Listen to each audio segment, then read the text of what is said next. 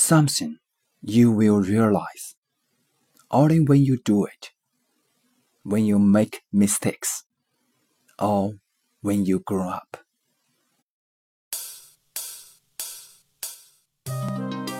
有些事做了才知道，有些事错了才知道，有些事长大了才知道。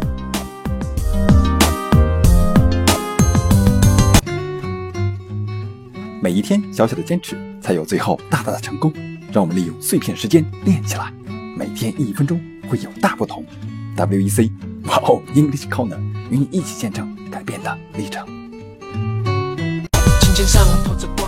Something you will realize only when you do it, when you make mistakes, or when you grow up.